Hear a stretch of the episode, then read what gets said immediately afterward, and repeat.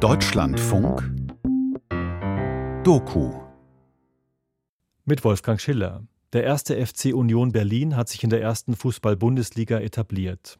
Als das folgende Feature entstand in den Jahren 2009 und 2010, war das noch ein ferner Traum. Union war gerade in die zweite Liga aufgestiegen. Die Fans hatten in Eigenregie das Stadion an der alten Försterei saniert. Wir wiederholen auch dieses Feature von Jörn Klare, unsere Liebe, unsere Mannschaft, unser Stolz, Kult statt Kommerz beim ersten FC Union Berlin, in Erinnerung an unseren im Oktober verstorbenen Regisseur Thomas Wolferts.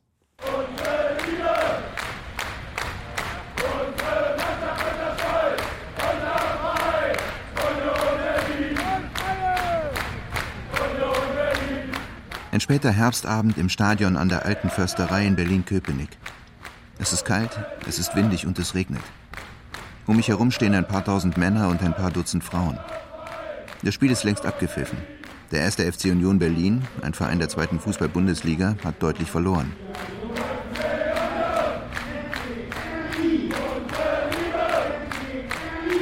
Alle singen und singen und singen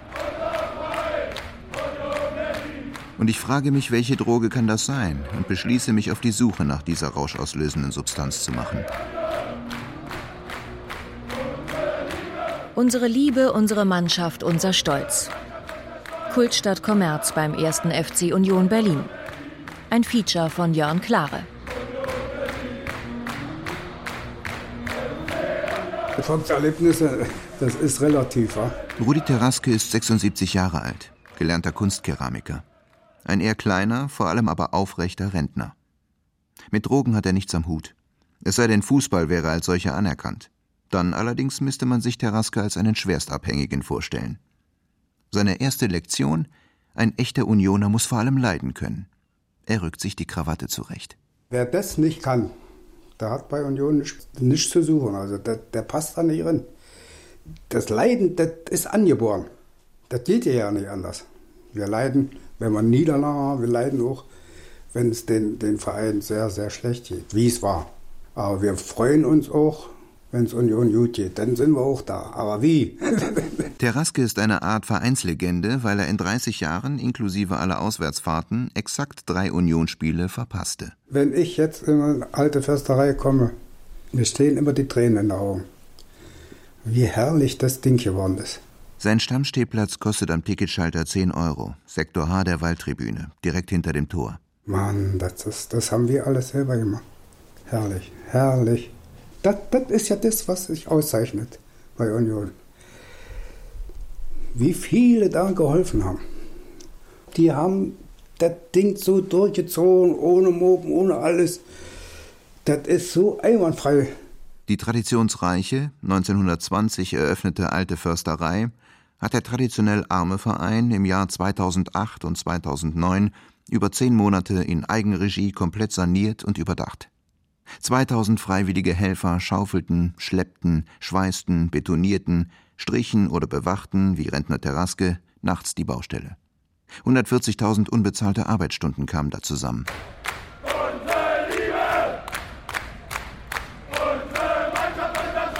Bei dieser Aktion entstand ein reines Fußballstadion für gut 18.000 Menschen mit über 80 Prozent Stehplätzen. Eine bewusste, von den Fans geforderte Entscheidung. Obwohl in Deutschland aus Sicherheitsgründen immer wieder auch ein Stehplatzverbot diskutiert wird. Wie es international kein geringerer als Weltfußballverbandspräsident Josef Blatter fordert. Doch jene Sitzplätze, die aufgrund einer Auflage des Deutschen Fußballbundes nachträglich eingerichtet werden mussten, bleiben hier im Zweifelsfall leer. Auch für Teraske war die Entscheidung eindeutig. Trotz seiner Beine, die, wie er zugibt, nicht mehr die besten sind. Da kann man sich besser bewegen und. Oh. Ausgiebig kann er von den düsteren Fanzeiten vor und nach der Wende erzählen. Von den Prügeln, die er bekommen hat von der Polizei und von gegnerischen Fans. Und von den anderen Schlägen, die dem Verein verpasst wurden. Von den Partei- und Staatsfunktionären vor der Wende und den Finanzhasardeuren und Selbstdarstellern, die nach der Wende über den ostdeutschen Fußball herfielen. Marmor, Stein und Eisen bricht, aber unter Union nicht. Das, das hat immer gesessen. Alles, alles geht vorbei, doch wir bleiben treu. Das hat immer gesessen. Rudi Teraskes Leben als Union-Fan ist ein Leben voller Widrigkeiten, geprägt von Treue, Trotz und Stolz. Und dann ist da noch etwas, was einen echten Unioner quasi historisch bedingt auszuzeichnen scheint. Ein gewisser Hang zur Subversion. In der DDR haben wir gerufen, die Mauer muss weg. Die Mauer muss weg. Gerade hier in der alten Försterei, wenn da mal so ein Freistoß gegeben wurde und dann musste die Mauer gezogen werden. Und wir gleich, die Mauer muss weg, die Mauer muss weg. Und die kickten, da waren da immer welche da. Die, die kickten und von denen immer welche da waren, gehörten zur Staatssicherheit der DDR. Mit denen waren die Unioner nicht so dicke. Eher das Gegenteil, doch davon später. Terras gestrahlt. Er möchte noch etwas loswerden. Es geht um den Idealismus der Anhänger und die nicht immer ganz idealistischen Bedingungen im professionellen Fußball. Das ist ein Arbeiterverein der Union. Das ist ein Arbeiterverein, man fühlt sich da wohl. Kommerz, das behagt uns nicht. Wir müssen das aus eigener Kraft schaffen, was wir, was wir machen. Und das geht in Fleisch und Blut über. Ja, meine Damen und Herren, schönen guten Tag und herzlich willkommen zur Pressekonferenz beim 1. FC Union Berlin.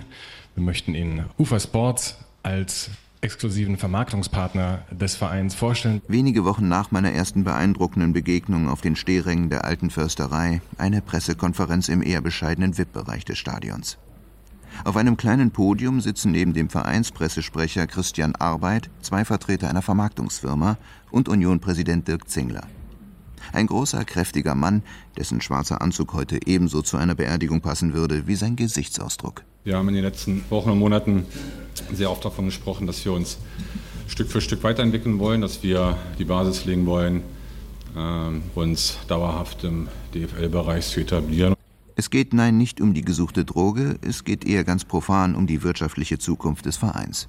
Seine Rolle im professionellen Fußball. Für einige von Ihnen wird es möglicherweise Fragen aufwerfen, weil wir ja, äh, auch ich persönlich, in den letzten Jahren und auch Monaten immer wieder gesagt habe, nein, Zentralvermarktung nicht. Das haben wir auch nicht getan, sondern wir ähm, wollen wachsen, das wissen Sie. Mit UFA Sports, einem Tochterunternehmen der RTL Group, soll beim Wachsen ein professioneller Vermarkter helfen. Deswegen sitzt neben Zingler UFA Sports Geschäftsführer Philipp Cordes, ein gut 40-jähriger Diplom-Betriebswirt mit 16 Jahren Erfahrung im Sportmarketing. Ein Manager wie aus einem bunten Wirtschaftsmagazin, elegant, gewandt und braun gebrannt. Ich versuche ihn mir neben Altunioner Rudi Terraske vorzustellen und scheitere. Das geht nicht zusammen. Wir werden quasi als Vermarktungseinheit des Vereins im Verein agieren. Es geht um die Vermarktung von Werberechten, die Akquise von Sponsoren.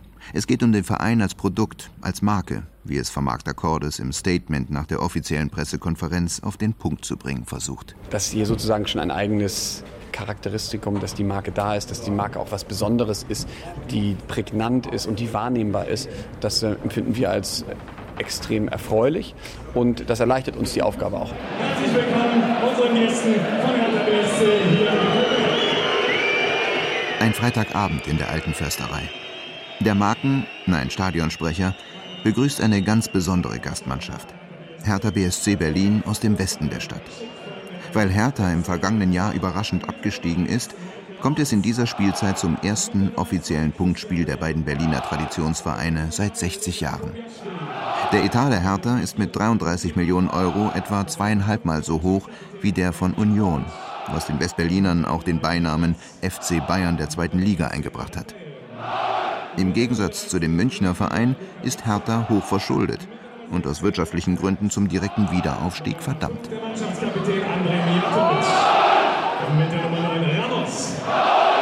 Die Gästespieler bekommen, so ist es hier üblich, von den Union-Fans alle denselben zweiten Familiennamen verpasst. Er lautet Na und. Mit der Nummer 17 Valery Domowczyski und mit der Nummer 18 Peter Niemeyer. Auch die Unionsspieler scheinen einer gemeinsamen Sippe zu entstammen. Es ist die Familie Fußballgott. Die Mannschaftsaufstellung des 1. FC Union Berlin. Im Tor unsere Nummer 1, Jan Linker.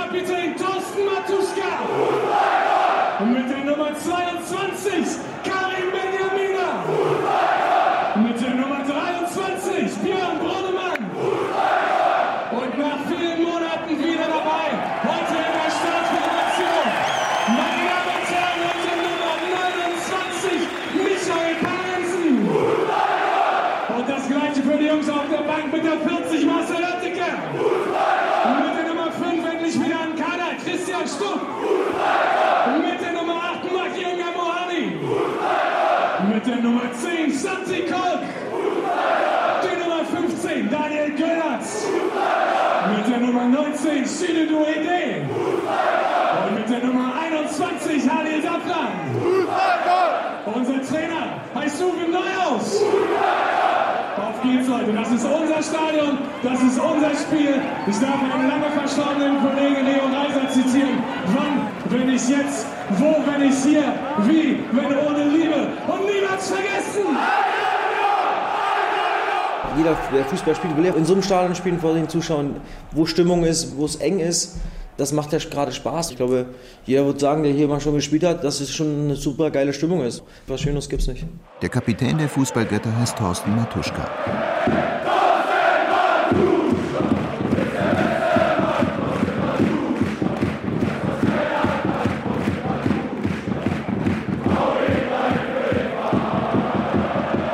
Für einen Fußballgötterkapitän ist die alte Försterei, um im Bild zu bleiben, eine Art Himmel. Bei jeder Ecke, bei jedem Schuss, den man macht, äh, kommen die Fans richtig. Man kriegt als Spieler, also ich kriege immer noch Gänsehaut. Wenn sie einen nach vorne peitschen und wenn du ins Stadion einläufst, die stehen komplett hinter uns 90 Minuten. Und dafür müssen wir alles geben, dass sie uns halt unermüdlich unterstützen, egal wie es läuft. Ob es scheiße läuft oder gut läuft.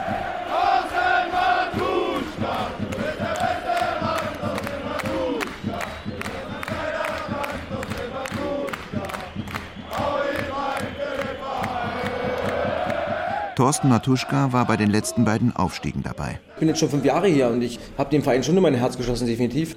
Fünf Jahre bei einem Verein, einem Arbeitgeber, ist im bezahlten Fußball bereits überdurchschnittlich lang. Bei aller Liebe, ewige Treue möchte er nicht schwören. Er ist ehrlich und er ist Profi. Jeder Fußballer will ja mal in der ersten Liga spielen, das ist ja normal. Und wenn das kommen würde, egal welcher Spieler es ist, muss man natürlich überlegen, na klar. Matuschka ist 30 Jahre alt. Das Karriereende ist nicht nah, aber absehbar. Als Fußballer hat man halt nur gewisse Jahre, die man spielen kann. 15, 16 Jahre, wenn es gut läuft, wo man Geld verdienen kann. Und das ist nicht so, dass man jetzt hier so viel Geld verdient, dass man nie wieder arbeiten gehen braucht. Das ist nicht. Und es ist halt in der Bundesliga anders. Man hatte dann auch seiner Familie gegenüber eine Verantwortung. Und wenn dann ein Verein aus der ersten Liga anruft und sagt, wir wollen dich haben und du kannst das Achtfache verdienen wie hier, dann muss man natürlich schon abwägen, was man macht. Jetzt nicht nur mit dem Geld, auch das Sportliche sicherlich. Aber das Geld spielt natürlich dann auch eine Rolle, sicherlich. Das ist ja normal.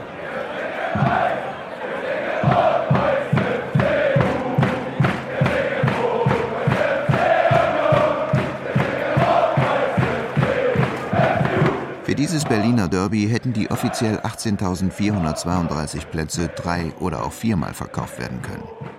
Im Berliner Olympiastadion, wo Hertha BSC seine Heimspiele austrägt, hätten so viele Leute auch Platz gefunden.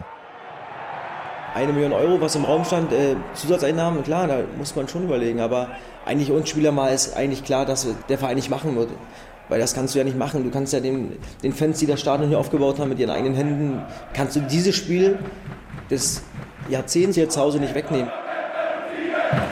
Das Stadion in Rot und Weiß, der Himmel grau, der Rasen grün.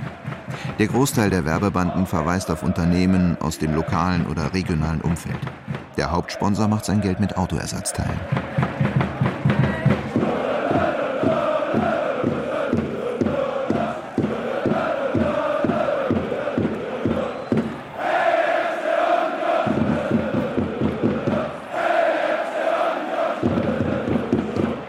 Unions Fanszene ist vielfältig. Arbeiter und Arbeitslose, Angestellte und Kleinunternehmer, Kinder, Schüler, ein paar Studenten, ein paar Akademiker, Rentner, die extrem engagierten, meist jüngeren Ultras und ein ganzer Haufen eigenwilliger schräger Typen mit dicken Ohrringen, bisweilen mit Dreadlocks oder auch im Schottenrock. Kantige Figuren mit kantigen Gesichtern. Der Umgangston bisweilen recht rüde.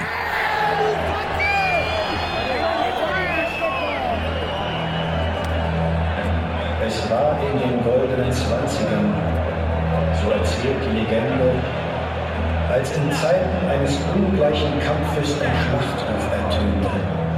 Ein Schlachtruf wie Donnerhall, der all jenen, so erzählt die Legende weiter, die ihn in diesem Augenblick zum ersten Mal hörten, das Blut in den Adern zum Siegen brachte. Auf den Rängen beginnt eine Art Parallelwettkampf. Die Ultras, junge Hardcore-Fans der beiden Vereine, duellieren sich mit ihren jeweils einstudierten Choreografien. Während die Gäste etwas einfallslos erst eine riesige Berlin, dann eine ebenso große Hertha-Fahne über ihren gesamten Block ziehen, fragen auf der gegenüberliegenden Tribüne die Unioner mit einem Spruchband Fußballkultur nimmt ihren Lauf. Auf welchen Zug springst du nun auf? Im Angebot sind zwei auf riesigen Pappen liebevoll gemalte S-Bahnen, die in unterschiedlichen Richtungen durch den Fanblock gezogen werden. Sie sind mit den Emblemen der beiden Vereine verziert, wo bei dem Unionszug noch das Attribut Fußball pur zugefügt ist. Niemand im Publikum ist wirklich überrascht, als sich ein überdimensionierter neutraler Fußballfan, ebenfalls aus Pappe, genau für diesen Zug entscheidet.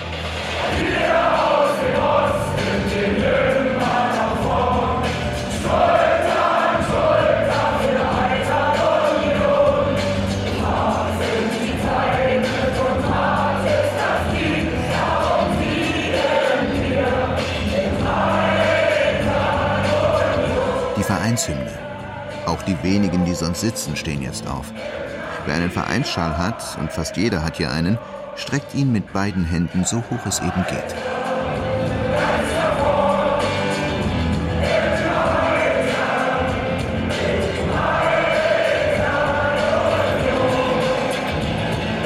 Wir sind aufgestiegen, der Club war gerade gegründet. 66. Haben dann 67, 68 in der Oberliga gespielt, sind 68, 69 abgestiegen, 1970 wieder auf. Gerald Karpa ist ein entspannter Mitvierziger in Jeans und T-Shirt. Seit über 30 Jahren geht er zu Unionsspielen und ist so etwas wie ein inoffizieller Vereinschronist. Er versucht, die Auf- und Abstiege in der neueren Vereinsgeschichte aufzuzählen. Das ist etwas kompliziert. Ich müsste auf jeden Fall die Finger nehmen.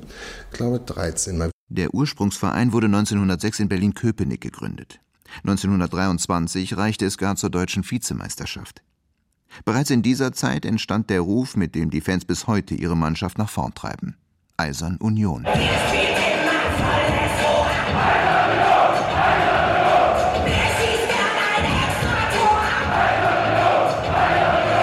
Sind auf jeden Fall 84 abgestiegen. Wir sind dann nach einem Jahr wieder aufgestiegen. 88 den Abstieg gerade so nochmal verhindert. Im letzten Spiel, in der letzten Minute mit einem Tor, mit einem Siegtor in Karl-Marx-Stadt. Der Verein mit seinem jetzigen Namen wurde 1966 als eine Art ziviler Fußball-Gegenpol zum Armeeklub Vorwärts Berlin und zu BFC Dynamo, dem Berliner Verein des Ministeriums für Staatssicherheit, neu gegründet. Union bekam die Rolle des im Zweifelsfall benachteiligten Underdogs. Hassgegner war der stets bevorzugte, weil von Stasi-Chef Erich Mielke gehätschelte BFC Dynamo. Als während eines Spiels in den 70ern gegen den BFC ein Unionsakteur seinen Gegenspieler mit Du alte Stasi-Sau begrüßte, wurde das mit einer lebenslangen Sperre quittiert. Hinweise zu Mängeln in der Arbeit des Sportclubs Union Berlin, streng vertraulich. In Kapers kleinem privaten Union-Archiv befindet sich auch ein Stapel mit Kopien von Stasi-Unterlagen in bestem Behördendeutsch. Zuverlässig gelangten im Rahmen der operativen Arbeit Hinweise zu Mängeln in der politischen und ideologischen Arbeit mit Nachwuchskadern im Sportclub Union Berlin zur Kenntnis. Im Einzelnen wurden der Quelle folgende Probleme bekannt. Die Kinder wurden darauf orientiert, sich Fernsehsendungen über Spiele in der Bundesliga der BRD und anderer ausländischer Profimannschaften anzusehen und daraus eigene Verhaltens- und Spielweisen abzuleiten. Dadurch und durch die Tatsache, dass die Nachwuchsspieler nicht zu kollektiver Spielweise und gegenseitiger Hilfe beim Training und Spiel erzogen werden, würde sich immer mehr individuelles und egoistisches Verhalten herausbilden. Außerdem wurden Fouls am Gegner im Straf- und Torraum empfohlen. In einem anderen Bericht der Sicherheitsorgane zu den lückenlos bespitzelten Union-Fanclubs heißt es wörtlich: Diese durch ihr negativ dekadentes Aussehen erkennbaren Fans versuchten ständig zu provozieren und sich über die bestehenden Normen des gesellschaftlichen Zusammenlebens bewusst hinwegzusetzen.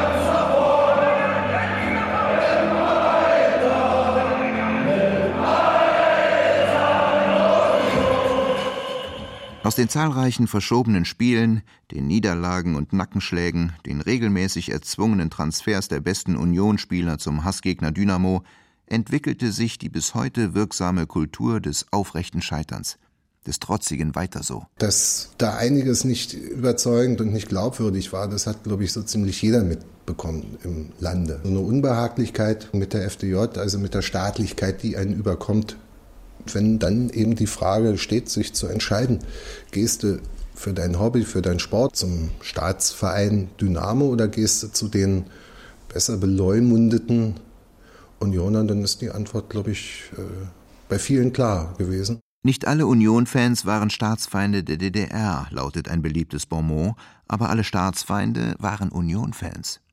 Irritiert notierte die Stasi, Ermittlungen haben ergeben, dass diese raudihaften Anhänger oft gar nichts vom Fußball verstehen.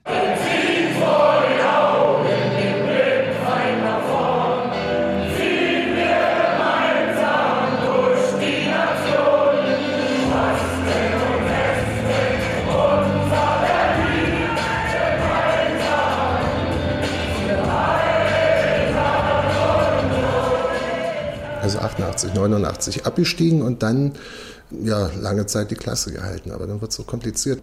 2001 war der Verein gerade wieder in die zweite Bundesliga aufgestiegen und kam sogar bis ins Pokalendspiel. Und obwohl das am Ende verloren wurde, hatte die Mannschaft es damit immerhin bis in den UEFA-Pokal geschafft.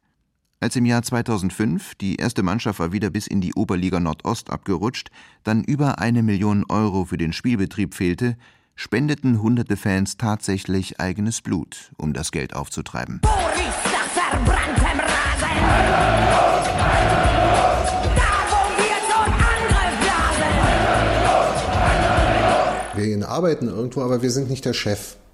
Wir sind alle nur in einem bestimmten Maße erfolgreich und tun dafür was. Und die Spieler tun das auch.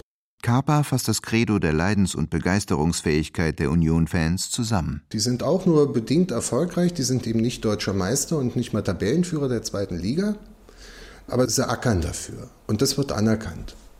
Und das ist es. Und das ist auch die Bedingung. Die Leute sind sehr empfindlich dafür.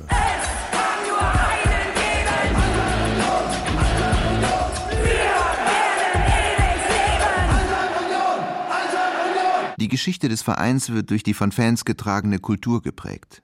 In einer Zeit, in der Spieler, Trainer und oft auch Präsidenten kaum länger als ein paar Jahre dazugehören, ist diese Fankultur, vom Stadion abgesehen, die einzige Konstante. Keine Droge also, sondern ein identitätsstiftendes soziales Konstrukt, dynamisch im Inneren wie Äußeren. Nur, wie passt es zusammen mit der zwangsläufigen Vermarktung im Profisport? Gerald Kaper, der Unionshistoriker, bleibt entspannt. Das ist schon auch Konsens, dass Leistungsfußball gewollt ist. Und wird ja auch kritisch beobachtet. Ne? Jede Veränderung äh, im Marketingbereich wird natürlich beobachtet. Die UFA, der Einstieg der UFA, ein Vertrag, eine Vermarktungsagentur über zehn Jahre lang, an die bindet sich der Verein. Und das wird natürlich betrachtet und beäugt. Und so. Ball und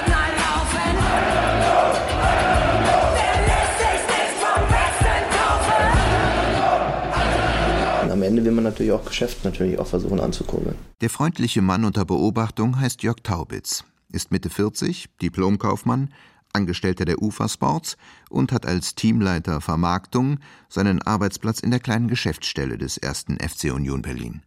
UFA Sports macht einen insgesamt zweistelligen Millionenumsatz, unter anderem auch mit der Vermarktung von Auslandslizenzen für den Deutschen Fußballbund. Mein Auftrag, ja, mein Auftrag lautet, sich möglichst passgenau in das Umfeld von Union einzubringen und zu gucken, dass man halt ein bisschen mehr Bekanntheit für den Verein schafft, ein bisschen mehr in die Breite geht, letztendlich auch äh, ja, neue Werbetreibende dafür zu begeistern. Taubitz streicht sich über die wenigen, dafür aber sehr kurzen Haare. Bevor er vor wenigen Monaten zur Union kam, arbeitete er in der Mobiltelefonbranche und organisierte Außenwerbung.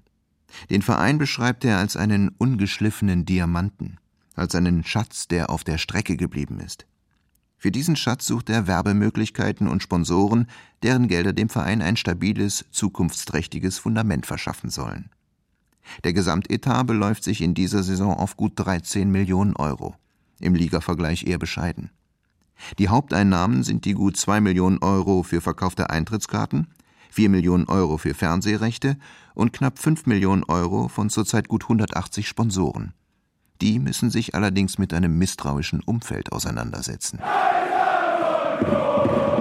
Na gut, am Ende ist es natürlich auch der Spagat, jemandem auch klarzumachen, dass er da einen wirtschaftlichen Mehrwert hat. Am Ende, jeder Euro, den man halt als Sponsor bringt, ist in dem Fall halt ein Euro, den man halt auch gegenüber einem anderen rechtfertigen muss. Der erste FC Union hat aber seine Vermarktungsrechte nicht, wie bei den beiden Fußball-Bundesligen durchaus üblich, komplett abgetreten. Die UFA macht Vorschläge und erhält für abgeschlossene Sponsorenverträge eine Provision, über deren genaue Höhe mir aber niemand Auskunft geben will. Die Entscheidung, wo welche Werbung wie möglich sein soll, trifft der erste FC Union. Ein Beispiel sind die in anderen Stadien abgedudelten Werbejingles während des Spiels. Zum Beispiel nach einem Tor oder bei Verletzungspausen, Auswechslungen, das ist normal, aber letztendlich auch 15 Minuten noch, 30 Minuten noch. Also da kann man ganz viele Unterbrecher finden, die man bewerben kann. Ähm, da fällt mir auch total viel ein. Die Frage ist halt, ob das wirklich den Kern des Fußballs nachher ausmacht. Und auf diesem Grad sich zu bewegen, nicht zu viel, aber auch nicht zu wenig, ähm, da bewege ich mich. Ja? Und das ist manchmal ein Ring. Ja? Also es ist auch nicht immer ganz einfach, muss man auch ganz klar sagen. Taubitz lächelt jetzt ein wenig schief. Er will den Fans, sagt er, nicht überfordern und deswegen auch nicht alle vorhandenen Möglichkeiten auf einmal ausschöpfen. Er scheint froh, für das Produkt 1. FC Union Berlin eine erfolgversprechende Metapher gefunden zu haben, die als Angebot an die Anhänger zu verstehen sei, weil sie ihrem Lebensgefühl entgegenkommen soll. Es ist ein Rockkonzert. Es gibt auf der anderen Seite auch ein Klassikkonzert. Und beides hat seinen Platz, beides hat seine Sponsoren, beides hat seine Gänzen und seine Gäste vor allem. Das Spiel läuft 90 Sekunden und der Ball liegt im Tor der Unioner. Ein Auftakt nach Maß sieht anders aus. Kurzes Aufzucken in den Gesichtern der Fans, dann umschalten in den vertrauten Trotzmodus und die Lieder nochmal eine Ecke lauter.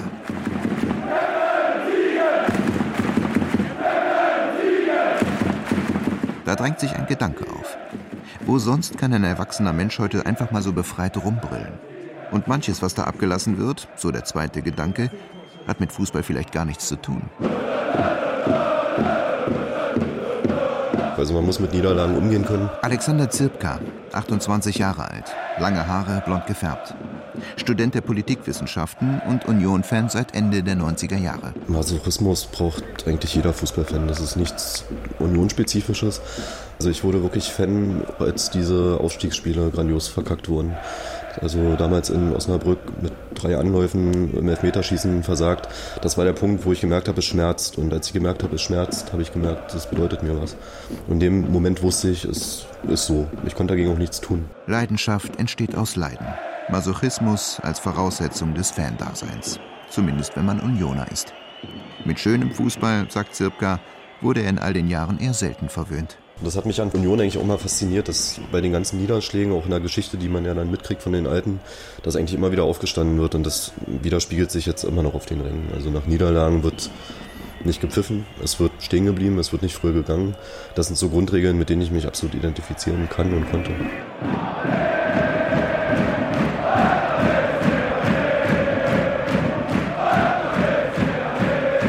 Im Stadion versuchen sich knapp 2000 Hertha-Fans an einer akustischen Selbstbehauptung.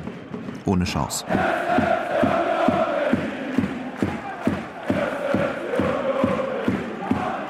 Zwei grundsätzlich verschiedene Vereinsidentitäten prallen aufeinander. Zumindest das, was Hertha jetzt auszeichnet, was Union heute auszeichnet.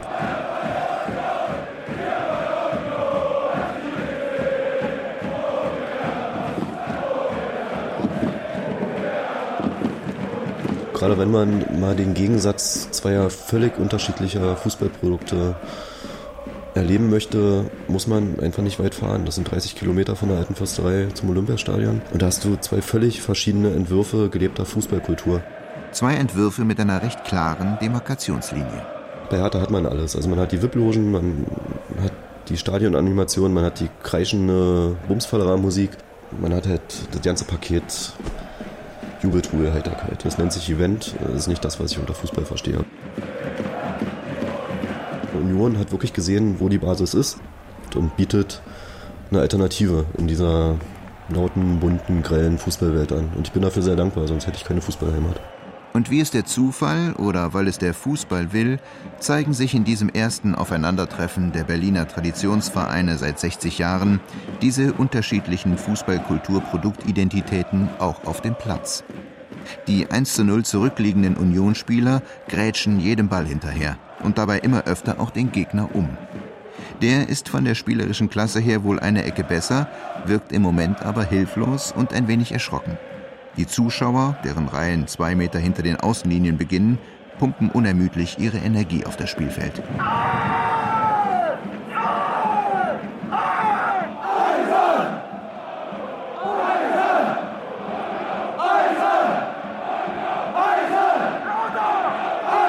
Auf zwei kleinen Podesten stehen die Vorsänger der Ultras. Mit dem Megafon in der Hand, den Rücken zum Spielfeld, fordern und treiben sie die Anhänger in neue Rhythmen, neue Gesänge.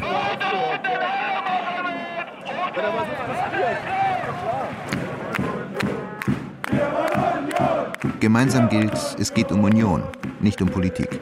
Die soll draußen bleiben. Also dieser keine Politik im Stadion-Diskurs, ähm, den gibt es, glaube ich, bei fast jedem Verein. Also ich finde ihn auch gut, also ganz ehrlich. Das Problem ist halt nur, dass es Leute gibt, die sich nicht dran halten. Anfang 2009 hat Alexander Zirpka mit ein paar Gleichgesinnten die Initiative Schöner Eisern ohne Nazis gegründet. Wir sind nicht gegen Rechte, wir sind gegen Nazis, wirklich dezidiert Nazis. Leute, die Vize-Weltmeister 45 auf den T-Shirts tragen, die halt Herrenrasse Fürstenwalde auf den T-Shirts tragen, die Opa war in Ordnung auf den T-Shirts tragen, Lanzer-T-Shirts tragen.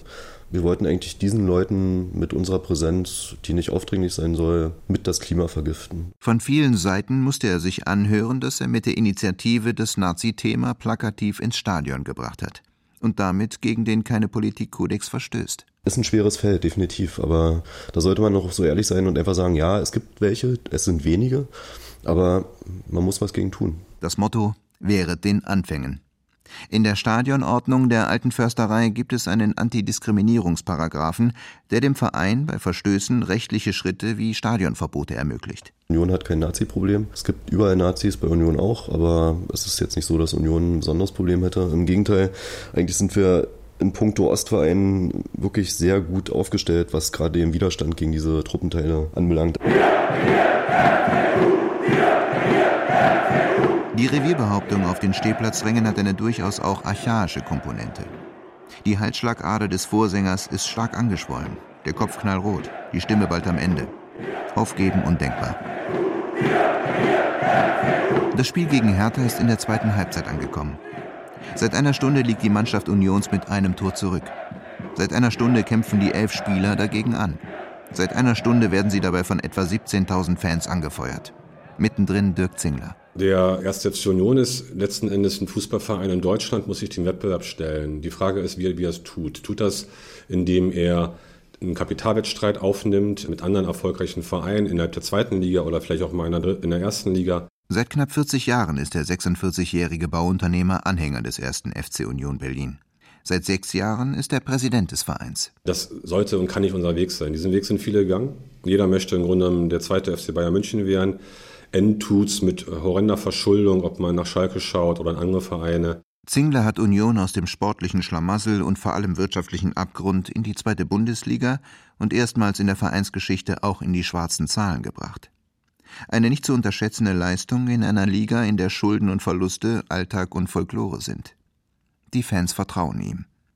Doch nach wie vor drücken auch Union langfristige Verbindlichkeiten – und die Infrastruktur, insbesondere die Westtribüne der alten Försterei, soll erweitert werden. Vieles ist improvisiert. Presseraum und Umkleidekabinen sind nichts anderes als ein paar Container, die bei entsprechendem Wetter im Schlamm stehen. Daher war die Freude groß, als sich 2009 ein Hauptsponsor fand, der bereit war, jährlich zwei Millionen Euro in die Vereinskasse fließen zu lassen. Zwei Monate nach Vertragsunterzeichnung wurde aber bekannt, dass der Aufsichtsratschef der dubiosen Firma ein früherer Führungsoffizier der Staatssicherheit war. Die Fans waren entsetzt. Der Vertrag wurde aufgelöst. Wir gehen nicht diesen Kapitalwettstreit, weil wir den am Ende sowieso nur verlieren können, sondern wir wollen ein einzigartiges Produkt anbieten, was sich unterscheidet.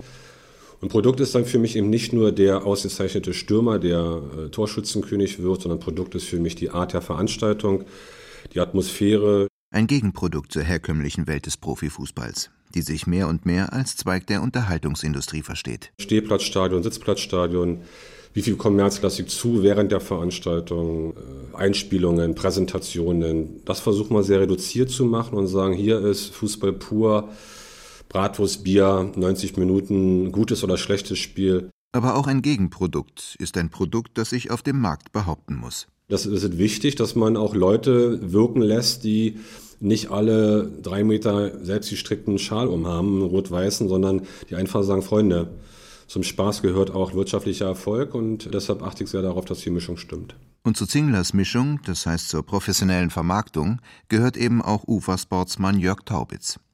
Eine Zusammenarbeit mit Diskussionsbedarf, ein Balanceakt. Also natürlich muss Herr Taubitz, kommt da in den ersten Monaten öfters zu mir und fragt, hey, geht das, können wir das tun? Und ich sage fünfmal am Tag ja und fünfmal am Tag nein. Auch ich lerne ja, weil letzten Endes auch ein Taubitz mich ja überzeugen kann und kann sagen, pass auf, das stört überhaupt gar nicht, da wird die Marke gar nicht mit beeinflusst. Als einmal lange vor Taubitz eine überdimensionierte Werbefahne im Stadion auftauchte, gab es heftige Proteste der Fans. Genauso als eine Werbebande installiert wurde, die den großen Zaunfahnen der einzelnen Fanclubs den Platz streitig machte. Seitdem hat die Fan- und Mitgliederabteilung des 1. FC Union Berlin eine eigene Arbeitsgemeinschaft Marketing für den Dialog mit der Geschäftsführung. Unbedingte Tabus sind nach wie vor Werbung in der Spielzeit und natürlich der Stadionname. Der ist anders als bei den allermeisten Vereinen unverkäuflich. Andererseits kann der geneigte Konsument aber im Union-Fanshop neben Trikots auch Babyschnullerketten, Schwimmenten, Zahnbürsten, Toaster und Weihnachtsbaumkugeln mit dem Vereinslogo erwerben. Aber auf den Rängen sind nur sehr wenige Trikots aus dem Fanshop zu sehen. Und wenn, dann stammen sie meist aus vergangenen Spielzeiten. Im Block der Hardcore-Fans fehlen sie ganz. Treue zum Verein ist was anderes als Liebe zum Merchandising. Noch 15 Minuten. Die Mannschaft von Union drängt und drängt und drängt, kommt immer öfter vor das gegnerische Tor und stellt sich da dann immer wieder ziemlich dämlich an. Das Publikum gutiert derweil auch schon mal eine gelungene Grätsche.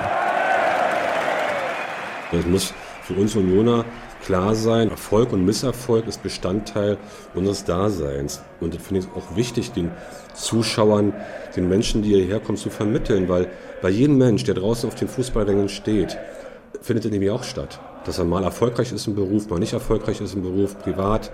Präsident Zingler plant eine nachhaltige Entwicklung.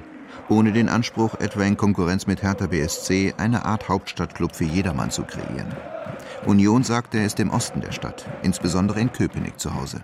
Wir sagen, es muss klar sein, dass unsere Jungs verlieren und gewinnen. Es muss auch klar sein, dass wir mal zwei gute Spielzeiten haben, auch wieder mal drei schlechte haben. Wenn uns das gelingt, die Menschen trotzdem an den Verein zu binden, weil sie sagen, okay, eigentlich ist der Verein wie ich, ich bin mal erfolgreich und mal nicht, dann haben wir es geschafft.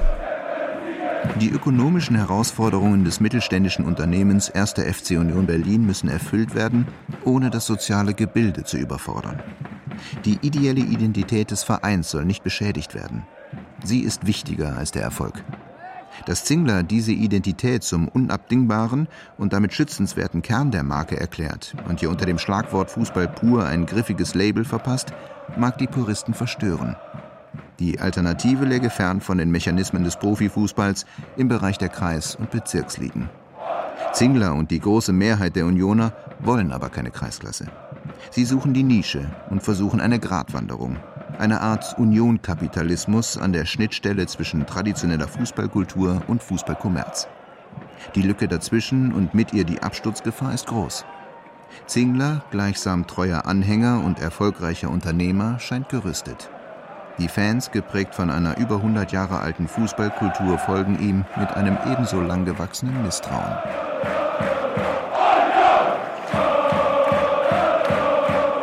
Noch 14 Minuten. Immer noch und immer weiter drängen die Unioner auf dem Platz und auf den Rängen. Trainer Neuhaus bringt mit Santiago Kolk den laut Internetportal transfermarkt.de teuersten Spieler der Unioner. 75. Spielminute im 1. FC Union Berlin. Wir bedanken uns für Nummer 17, Thorsten. Neu im Spiel mit der Nummer 10, Santi. Und niemals vergessen! Letzte Frage an Zingler. Ist das anzustrebende Gegenteil von einem Kommerzclub ein Kultverein? Der Präsident schüttelt den Kopf. Wir betrachten das, was wir tun, als vollkommen normal, als richtig für uns. Und wenn Leute, die von außen auf uns schauen, sagen, oh, das ist aber kultig, dann ist das schön und dann nehmen wir das zur Kenntnis. Wir benutzen diesen Begriff selbst nicht. Und dann, so schön kann Fußball sein, bekommt der gerade eingewechselte Kolk acht Minuten vor Spielende und 30 Meter vor dem gegnerischen Tor den Ball, läuft ein paar Schritte, zieht ab und drin ist er im Hertha-Tor. Ein Unentschieden, das später auch die sogenannten neutralen Beobachter als mindestens gerecht bezeichnen werden. Etwas weniger differenziert sehen es die Union-Fans, vor allem auf den Rängen hinter dem Tor. Für sie ist es ein gefühlter Sieg. Der Traum ist wahr, die Droge wirkt. Hormone explodieren. Der Rausch kurz und heftig. Die Menge wird zur Meute. Schals fliegen durch die Luft, Mützen und Kappen, vom Leib gerissene T-Shirts, Programmhefte, leere Bierbecher und volle Bierbecher und ein großer Haufen selbst geschnipseltes Konfetti.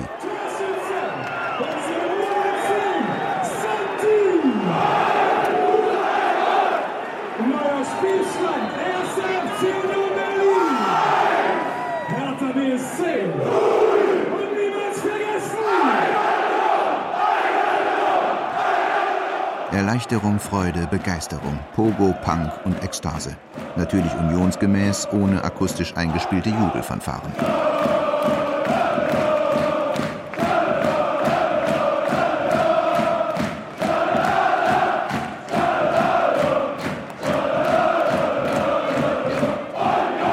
Mit dem Abpfiff komme ich zu meiner letzten Frage. Sie ist ein wenig wehmütig und ketzerisch.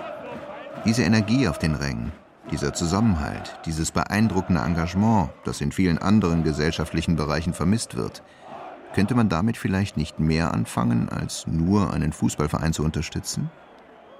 Alexander Zirpka schüttelt den Kopf. Wenn man einfach bei Union schaut, was während des Stadionbaus auch passiert ist, wie sich die Leute untereinander helfen, wie, ja, wie die Gemeinschaft andere gefallene Leute auffängt, dann ist das einfach ein Mikrokosmos, der funktioniert, der beeindruckend ist und der ein Musterbeispiel eigentlich an gesellschaftlichem Engagement äh, darstellt. Also gerade in einer Zeit, wo jeder einen Ellenbogen ausfährt, wo Egoismen an der Tagesordnung sind, hast du da wirklich eine kleine Gemeinschaft von Leuten, die aufeinander aufpassen. Trotz aller Kritik, wenn es drauf ankommt, ist man füreinander da. Und ich finde das nicht schade, dass das auf den Fußball fokussiert ist, weil ich denke, dass jeder ein überschaubares Feld braucht, wo er merkt, dass sein Engagement was bringt. Alexander Zirpka lächelt. Solange ich sowas sehe, solange das funktioniert, ganz ehrlich, bei dem Verein lobe ich auch an das Gute in der Gesellschaft. Das klingt jetzt pathetisch, ist aber so.